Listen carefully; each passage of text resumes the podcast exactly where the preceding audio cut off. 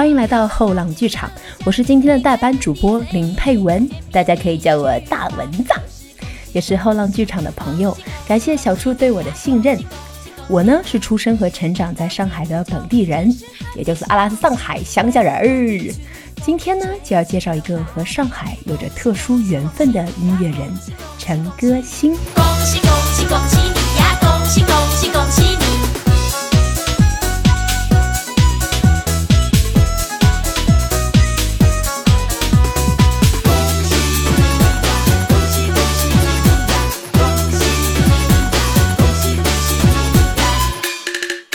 您刚刚听到的这首《恭喜恭喜》，相信呢，在新年或者春节这样的日子里，都曾经听到过。由于小树让我要多互动，所以无奖提问环节到了。各种“恭喜”这个词在这首歌里出现了多少次？好，下面应该有很多的诶回答吧。出现了呢，不下三十次。然后可能有些令人意想不到的事情呢。这首歌最初并非是为了贺年而作，而是一首为庆祝抗战胜利而创作的歌曲。这首《恭喜恭喜》在最初发表的时候，作者的署名为庆余，庆祝的庆，余生的余。实际上呢，这就是著名的音乐人陈歌辛众多笔名之一。陈歌辛一生创作歌曲近两百首。人称歌仙，他的作品传唱度非常的高，甚至一度被英文世界改编。而其中最具有影响力的，莫过于下面这首歌，你一定听过。玫瑰，玫瑰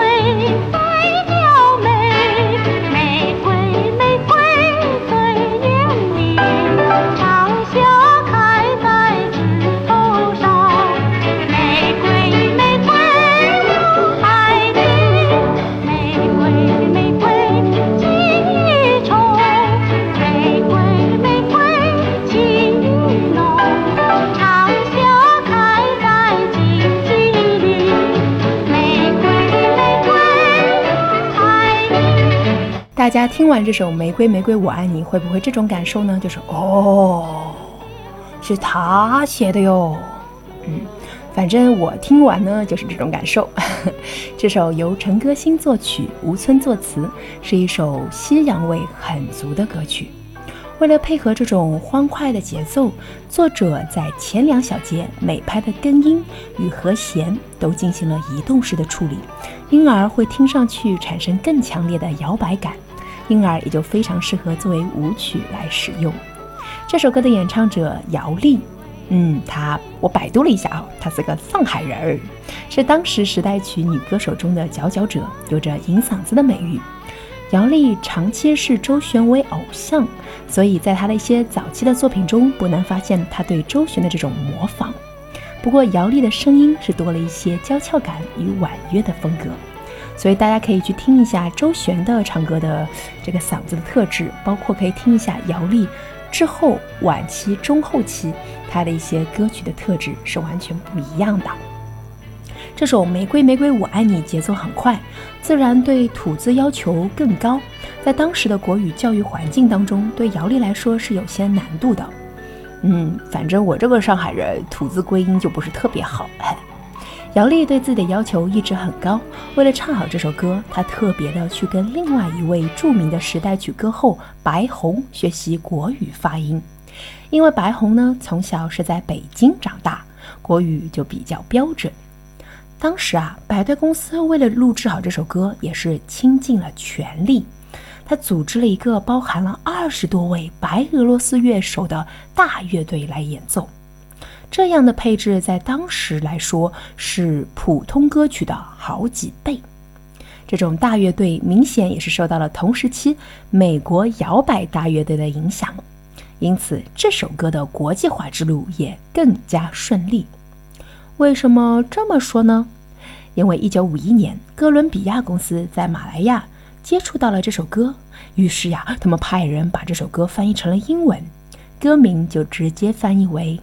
Rose, Rose, I love you。由美国的歌手法兰·兰尼 （Frankie l a n 演唱。这首歌呀，后来在美国的流行音乐榜取得了很好的成绩。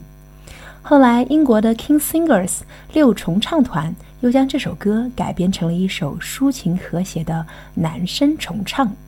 感兴趣的可以去下载查一下哟。好的，接下来让我们听一下 Frankie Land 的美国乡村版。我发现，在我的一个呃 A P P 音乐播放器里面，居然这首歌是美国乡村音乐经典五十首歌之一，让我觉得好骄傲呀。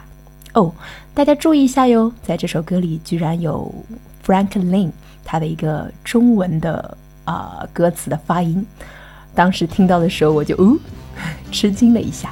好，歌曲送上。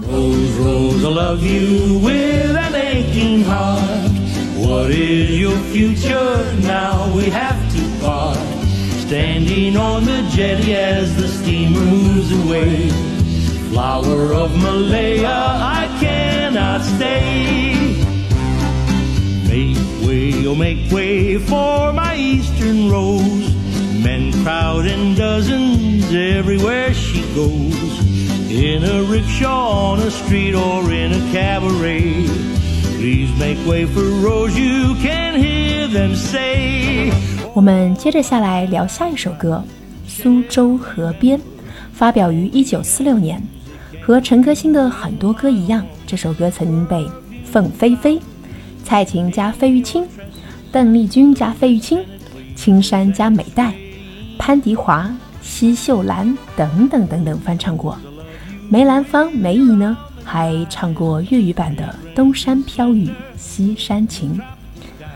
这首歌有什么故事呢？据说呀，这首歌的灵感来自于陈歌辛牵着姚丽的手。在苏州河边散步的情景，当时二人相互吸引，暗生情愫。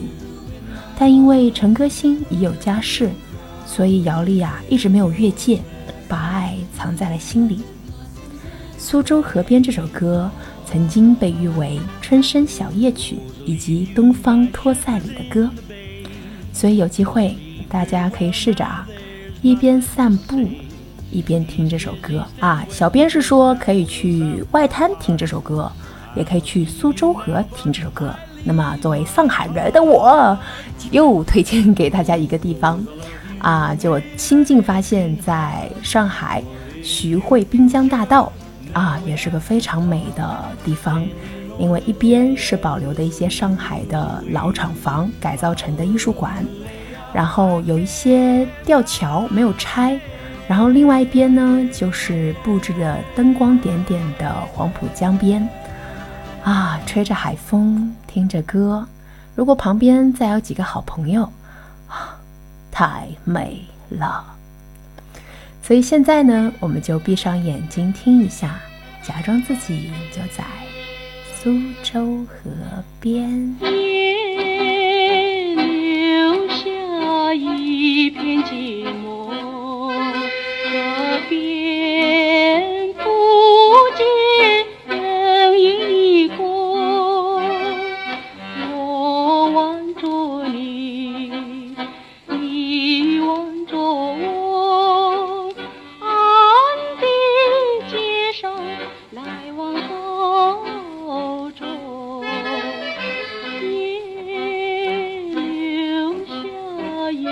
一片寂寞，河边只有我们两个，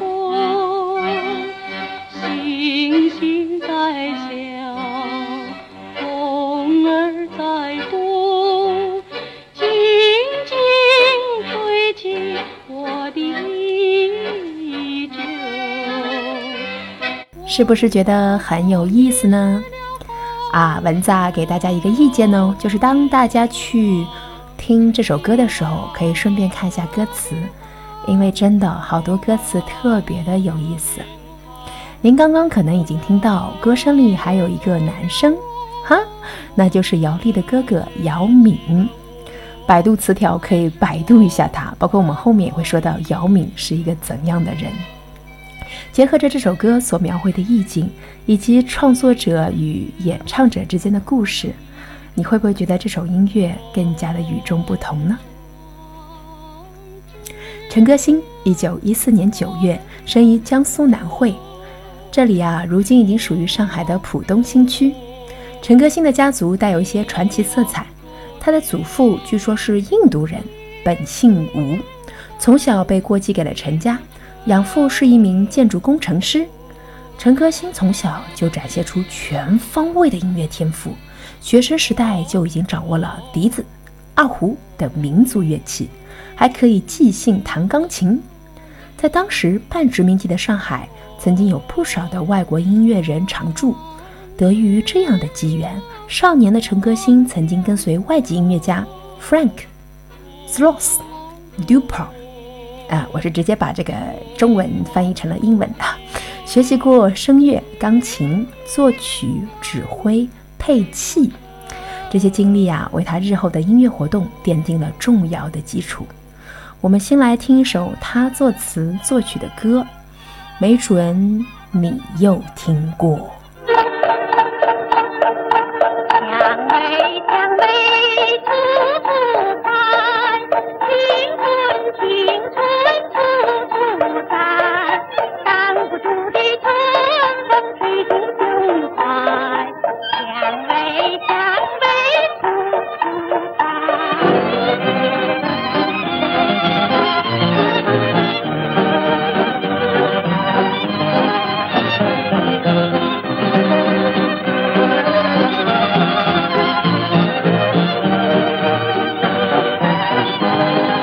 这首歌呢，我一开始听的时候觉得，呃，怎么那么像那首歌？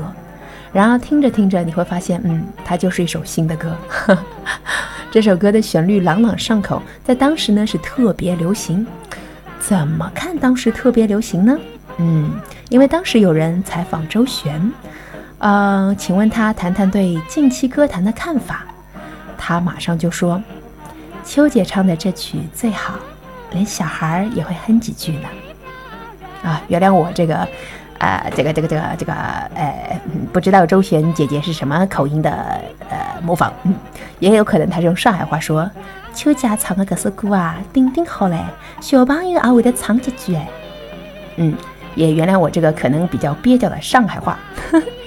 周璇口中提及的这个秋姐呢，就是著名的时代曲女歌手龚秋霞。好，介绍一下龚秋霞小姐。龚秋霞早年曾经加入过梅花歌舞团，是团里的台柱子。她除了在歌唱方面很有成绩之外，还参加过大批的电影。早期是做女主角，年纪长大一点呢，就转了母亲、老奶奶这一类的角色，是一个非常有代表性的流行文化人物。在后面还会听到秋姐的一些歌曲。这首《蔷薇处处开》出自于同名电影。陈歌辛一个人为这部电影量身打造了多首歌曲，其中同样是出自这首，啊，指这部电影的时代曲《梦中人》，同样非常成功。一九五五年，这首《梦中人》就被韩国歌手玄仁翻唱为《梦中的爱情》，后迅速走红，成为很多韩国歌手喜爱的翻唱歌曲之一。在韩国导演金泰勇的电影《他的传说》中，汤唯居然还翻唱了这首老歌。看到这篇文稿的时候，我忍不住，我就去，我就去查了，分别把这三首歌都听了。啊，我当时的感受就是啊，Oh my God，音乐太奇妙。因为当你在听《梦中人》，就是。龚秋霞原版的《梦中人》的时候，你会觉得这就是一首上海歌呀。可是当我听到韩国版，而且是我查了很久终于查到的，是一个白发苍苍的老先生在唱，啊，突然就觉得啊，这就是一首韩国歌呀。然后当我听到汤唯版的，是电影预告片里面他唱的这首歌的时候，我突然就觉得啊，这是首现代爵士歌呀。那种悠悠的爵士乐的感觉，嗯，特别好听啊！好吧，啊，小编小编吐槽了一下对音乐的感慨。那么接下来就让我们进入老上海，听一下最原版、最原汁原味的龚秋霞的《梦中人。月色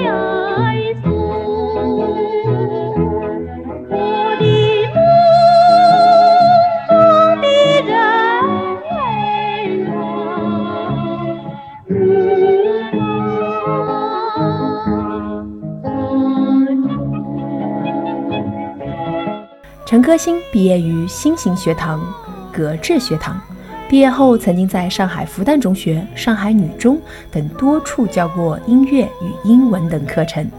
他通晓英、日、俄多门外语。陈歌辛除了作曲作词之外，还曾经以歌手的身份短暂活动过。他曾经在十七岁时法租界举办的展览大会上表演男声独唱，还曾经在大光明开过个人独唱音乐会。为什么蚊子说看这一篇文稿的时候，包括接到这个主题非常亲切呢？啊，因为我突然就会想到我在上海法租界散步，路过大光明时候的那种感受。在读了这篇文章以后，多了很多的啊这种历史故事和画面，我就会想去重新走过，或者哪天跟人家吹牛的时候可以说啊这里啊，嗯，大光明这里啊。以前陈歌辛开过个人独唱音乐会来卖弄卖弄，哈哈。与此同时呢，陈歌辛还注重音乐理论写作，三十年代末期就写过声音的处理、歌曲的解释、唱得响与唱得高等一批文章。由此可见呀，陈歌辛的音乐才能是比较全面的。一九三八年，陈歌辛曾在中法剧专担任音乐教授。还曾经参与筹办一家名为“实验音乐社”的音乐组织。我读到这的时候，当时感觉哇，他就是一个非常 fashion 的青年呐！实验音乐社。然而，他又有所不同的是，这个实验音乐社呀，旨在传播抗日救亡歌曲，宣传苏联音乐，所以也是有非常大的这个时代意义。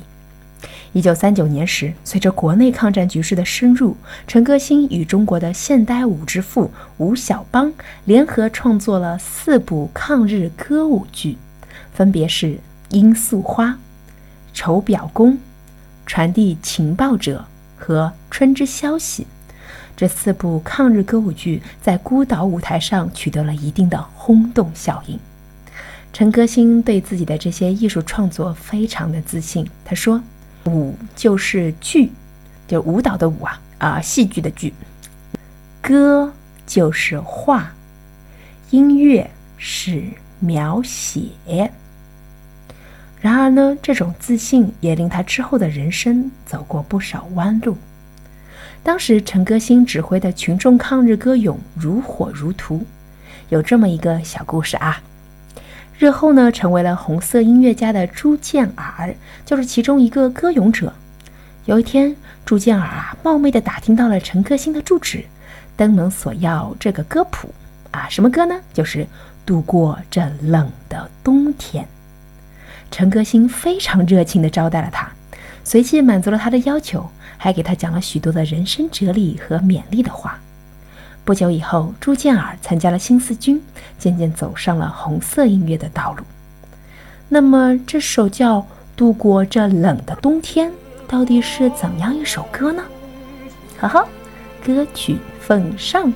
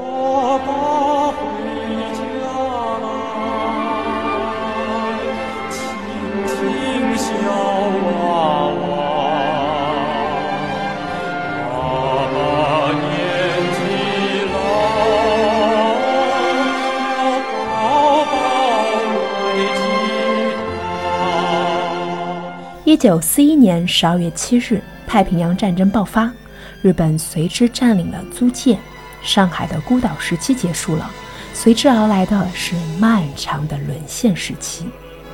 十二月十六日，陈歌辛被日伪当局逮捕，关进了骇人听闻的吉斯菲尔路七十六号。啊，陈歌辛的黑暗时期就要到了。在我读到这里的时候，我特地百度了吉斯菲尔路七十六号，因为这是在上海。我想这到底是哪儿啊？结果我发现这个就是万航渡路四百三十五号，而且百度上还有张照片。我以后路过的时候一定要瞄一眼，感受它阴冷的气息，因为它以前叫吉斯菲尔路七十六号，简称七十六号。是一个汉奸特务机构的魔窟。嗯，回到正题，嗯，据说陈歌辛是受到了严刑拷打，一直关了三个多月才获释放。被捕获释以后，陈歌辛面对沦陷区复杂的生存环境，也曾经对日伪当局做了一些妥协。一九四三年，陈歌辛进入汪伪政府直属的。中华电影联合股份有限公司音乐部工作，在创作了大批没有明显政治倾向性的电影文艺性歌曲之外，也曾经写过类似于《大东亚民族团结进行曲》，还曾经写过配合当时的保甲政策与清乡政策的政策性歌曲。啊。当时最大争议的就是1945年3月，为日本侵略者的神风突击队谱写的一首名叫《神救歌》的军歌。这些呢，在日后都成为了他的重大污点，挥之不去。嗯，时代的无奈啊！在进入下面的故事之前，我们先来听一首《万紫千红》。一片晨曦。去了愁容，如今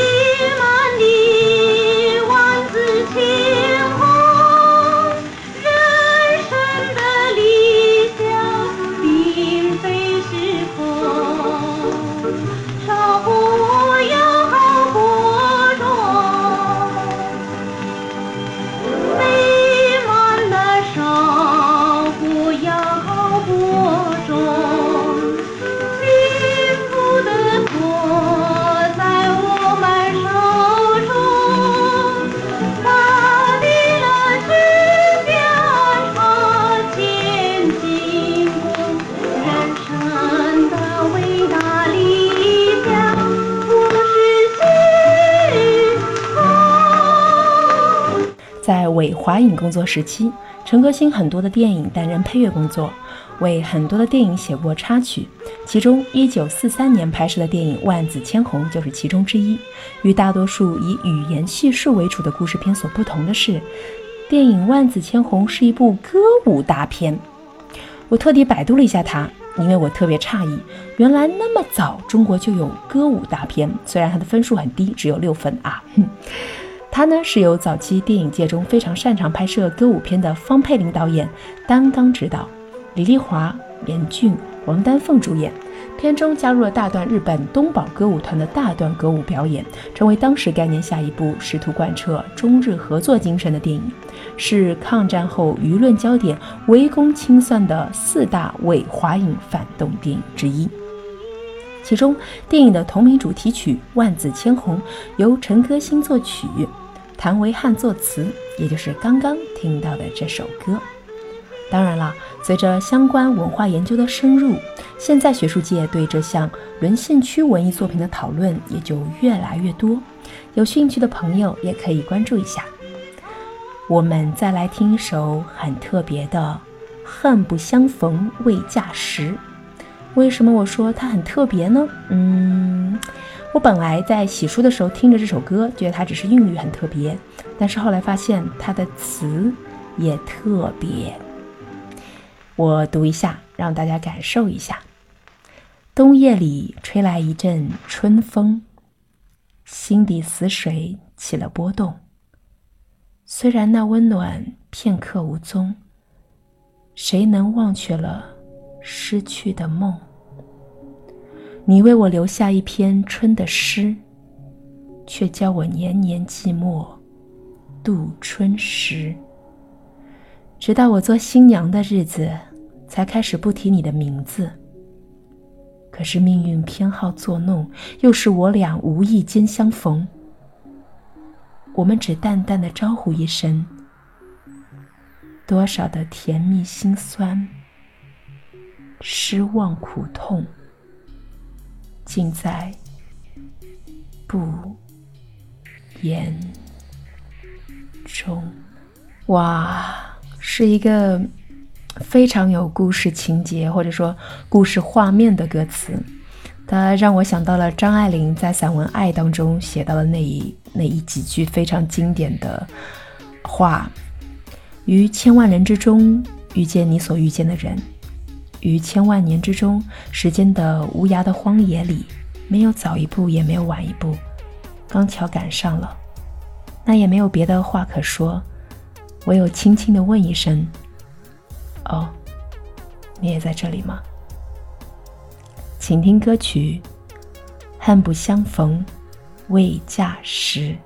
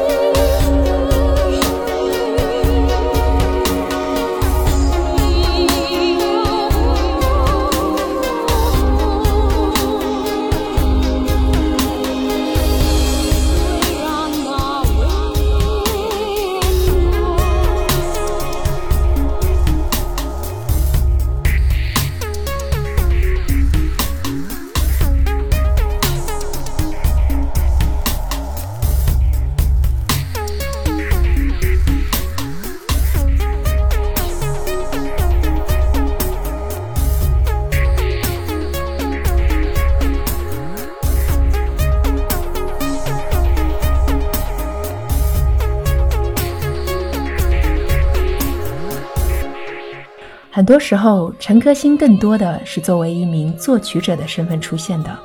在沦陷时期，曾经有一首陈歌辛作词的歌，在当时取得了较大的轰动，也就是刚才我们听到的李香兰唱红的《恨不相逢未嫁时》。我当时只是觉得这首歌，嗯，特别的有味道。我没有想到，原来作词的是陈歌辛。李香兰呢，曾经长期接受过专业的声乐训练，所以她的嗓音可塑性相对而言比较强。特别是她还擅长花腔女高音，这令她迅速成为时代曲众多歌手中的佼佼者。李香兰在这首歌中展示了出色的俄式宫廷唱法。她本人呢，对这首歌也是情有独钟。很多年过去了，她对当年制作这首歌的很多细节仍然记忆犹新。好啦，嗯，这首歌说完了，下面这首歌叫《迎战士》，完全不同的 style。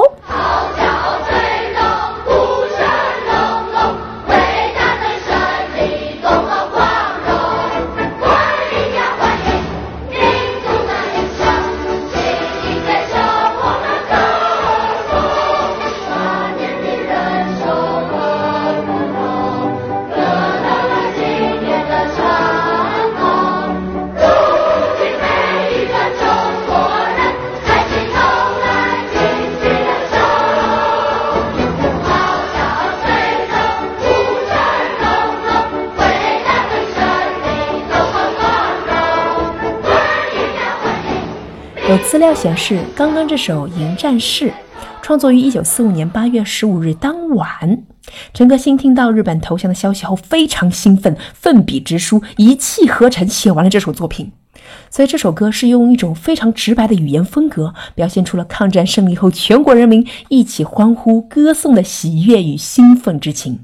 这首歌可能在台湾拥有更高的知名度。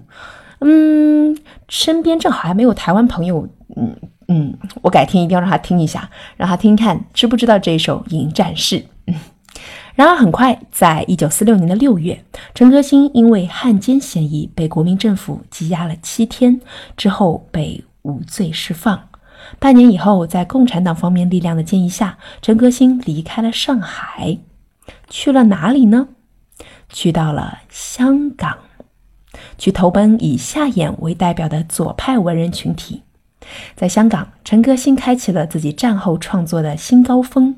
他也客观上成为沪港时代曲交接下的一个较为关键性的人物。香港著名才子型作家黄沾啊，蚊子我太喜欢他了。沧海一声笑，哎呀，太好听了。嗯，好。他曾经在他的博士论文《粤语流行曲的发展与兴衰》。冒号，香港流行音乐研究（括号一九四九年到一九九七年）（括号）在这篇博士论文中，深入地探讨了上海来的时代曲作者们对香港本地流行音乐所带来的影响。他呢，将上海音乐人南来香港这个时期称作“夜来香时代”。这一时期，上海时代曲作者的到来，无疑是为香港本地的流行歌坛注射了一剂卓有成效的强心剂。上海时代曲的文化风貌与艺术风格得到了延续，而香港本地的流行文化面貌随之活力倍增。接下来，让我们听一首我非常喜欢的《郊游曲》。这首歌里的歌词一定要念一下。否则你就不知道他唱的如此美妙。歌词有这样几句啊：若非举世静滔滔，桃源何必梦里找？一阵风，一声涛，颂赞造化的美妙。一片云，一棵草，提示生命的密奥。嗯，请听《郊游曲》。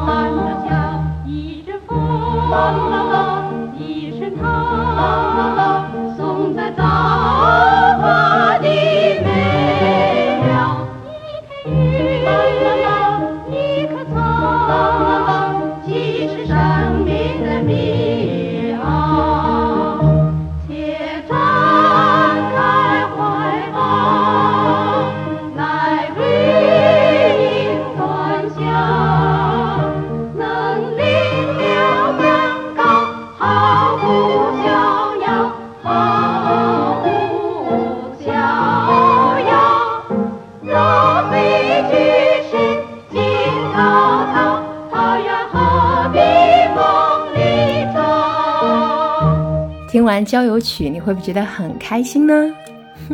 这种沪港之间的娱乐界互动，在当时是一种巨大的行业浪潮。像大中华电影企业有限公司这样的制片，也得益于这样的契机，他们很快便网罗了一大批知名的电影明星，拍摄了一批很有生意眼的电影。比如说，一九四八年，香港的大中华影业公司制作了一部名为《四美图》的电影。导演胡心凌，主演为龚秋霞、陈琦、张帆、陈娟娟四个在当时比较有影响力的女明星。她们四个人啊，还是有故事的。早年因为拍摄一部名为《四姐妹》的电影而结缘，因为彼此关系非常好，还曾经投资了在上海福熙路开了一间四姐妹咖啡馆，成为当时传媒的热点。福熙路，现在我是真不知道，所以我百度了一下，哦，可能就是现在上海的延安中路附近。这部在香港拍摄的《四美图》呢，无疑是延续了之前的商业卖点。陈歌辛则为这部电影创作了很多首音乐。除了刚刚听到这首《郊游》之外，下面这首歌是相当的有趣呀！我当时听的时候，下巴都要掉了，谈眼落金，戴眼落金。这首歌的名字叫做《我们要爸爸》，来听一下吧。我们要爸爸，我们要爸爸，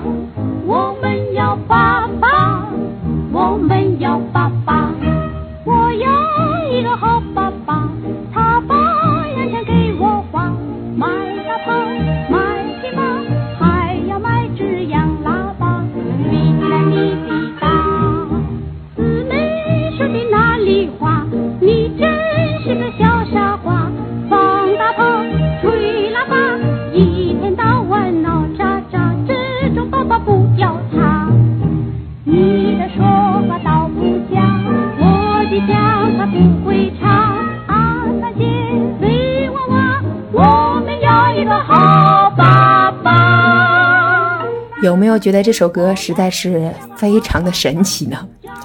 类似于这样具有讽刺精神的歌曲，陈歌辛在这一时期还创作过如《臭虫曲》《三轮车上的小姐》。我突然觉得，啊，陈歌辛这样一位前辈真的是风格多样化呀。《三轮车上的小姐》这首歌非常好玩哦，它通过一种画面上的不平衡感，即一个又老又胖的富豪和一个年轻漂亮的小姐一同坐上三轮车这种街上并不罕见的一幕，来讽刺老的好色不正经，小的贪财爱慕虚荣。而歌曲旋律很轻松且朗朗上口，很快就成了当时的流行曲目。哦，关于这首歌还有一个故事。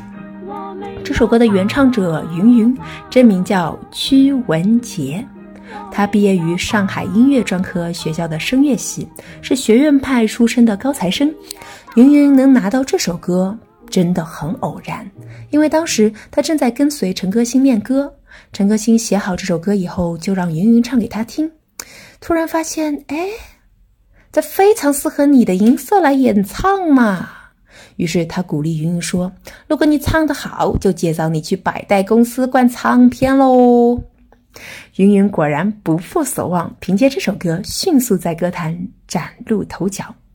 后来，云云到新加坡发展，在他演出的海报上，很多时候“三轮车上的小姐”几个字比他的名字要放大好几倍，可见这首歌成为他歌唱生涯中最闪亮的一张名片。而陈歌辛也是他从艺生涯中一位最重要的贵人。好，下面让我们就来共同听听这首又有趣又有故事的歌曲《三轮车上的小姐》。三轮车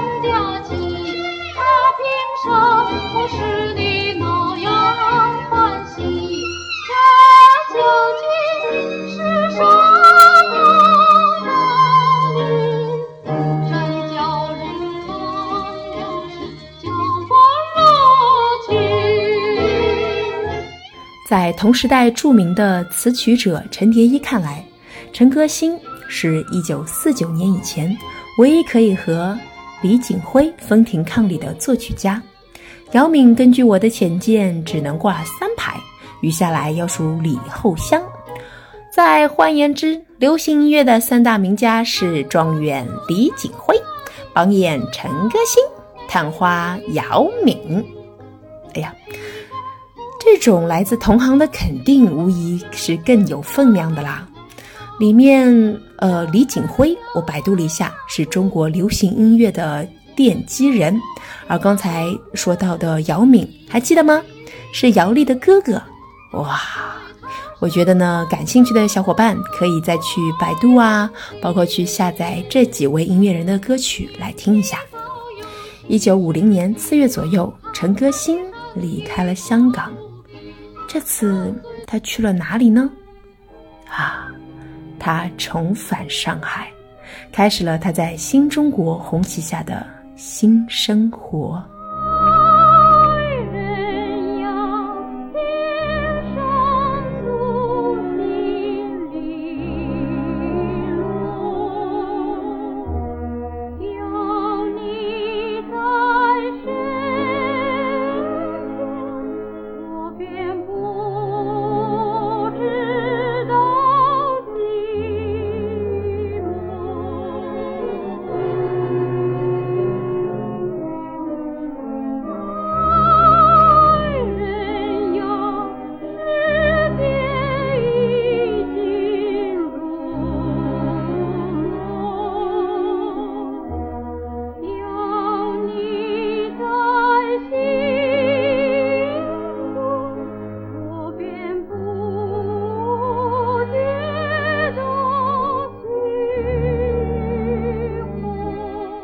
刚才听到这首歌叫《忘忧草》，里面唱到：“有你在的梦里，我的夜更长青。”陈歌辛回到上海以后，对新中国欣欣向荣的社会面貌感到无比的兴奋，很快便全身心地投入其中。他曾经加入昆仑影业公司，负责音乐方面的工作。五十年代初期，抗美援朝成为备受瞩目的国家大事。所以，陈歌辛为支援国家的抗美援朝战争而捐献了大量的银器，也曾经为抗美援朝为主题创作过一些歌曲，如《保卫和平》，还有《坚持战斗》等等。他还积极参加当时沪西工人俱乐部业余创作队与上海合唱团的活动。而伴随着昆仑公司公私合营，陈歌辛啊，后来进入上海电影制片厂。哎呀！好光荣啊！因为小的时候看的好多的呃电影都是上海电影制片厂出品的。嘿，好，他曾经为戏曲电影《盖叫天》的舞台艺术美术片《乌鸦为什么是黑的》《拔萝卜》等电影做配乐工作。而那首知名的儿歌《拔萝卜，拔萝卜，嘿呦嘿呦拔萝卜，嘿呦嘿呦拔萝卜》，就是他的作品。听到这里，我不知道你有没有跟我一样，当时心里是哇，原来这也是他写的哟。反正文字啊是特别特别的感慨，突然觉得是不是很多的儿歌，他们的作曲家，哎呀，是不是都是特别低调的一些艺术家？好想把他们都翻出来哟。好，故事还要继续。一九五七年的九月。陈歌辛在反右运动中被错划为右派，失去了创作权利。他的遗作歌曲《梅花开了》原计划会出现在科学题材的电影《情长一生》中，然而鉴于他的右派身份，遭到了剧组集体意见的反对，最终这首歌也没能成为电影的插曲，仅有一部分的旋律出现在一场戏中，隐藏之深。几乎是鲜为人知了。成为右派后的陈歌辛，很快呢被送到了安徽的白毛岭这个农场里面改造。白毛岭农场地处皖南的丘陵地带，至今仍然是上海的一块飞地。地理上呢是属于安徽，行政上划归上海管辖。在国家的三年自然灾害时期，陈歌辛因心力衰竭。于一九六一年的一月去世，享年四十六岁。有一篇署名为“即将走的人”，曾经在《北方音乐》杂志上发表过一篇名为《音乐天才陈歌辛》的文章。文章中披露，担任过上海音乐学院院长的著名音乐家贺路汀，在生前曾在一次集会上感慨万千的表示：“五七年反右。”是看中我的，陈毅同志来电话保了我，于是陈歌辛就成了我的替罪羊。当然，这就是一个轶事了。一九七九年，陈歌辛最终获得了平反，黄色歌曲的污名也渐渐被洗涤。随着改革开放后，内地与港澳台乃至海外华人圈交流的不断扩大，陈歌辛的音乐也开始慢慢的重新被更多的华人所认知。他对华语乐坛的影响力绵延至今。青山遮不住，毕竟东流去，如同陈歌辛曾创作过的歌曲《海燕》一样，人生终究要秉持着一种豁达。坚强、独立、积极的姿态，不畏艰险，向往自由。这首歌呢是由李香兰演唱，她在歌中奉送了非常悦耳的花腔女高音，两位知名的男歌手黄元一与黄飞然担任伴唱，这样的组合在当时被称为“三星照地海燕迎风”，可谓是强强联合。而这首《海燕》在当时被评论界誉为具典雅歌曲之志，推流行歌曲之间，达到了一定程度上调和了音乐学院派与流行音乐界之间长久存在的分歧，因而其艺术家与商业价值都算得上是可圈可点。那么，在最后一首歌中。我们一同欣赏这首《海燕》，以此再重温陈歌辛这位颇具影响力的音乐作者与缤纷多彩的时代曲世界吧。大家，拜拜。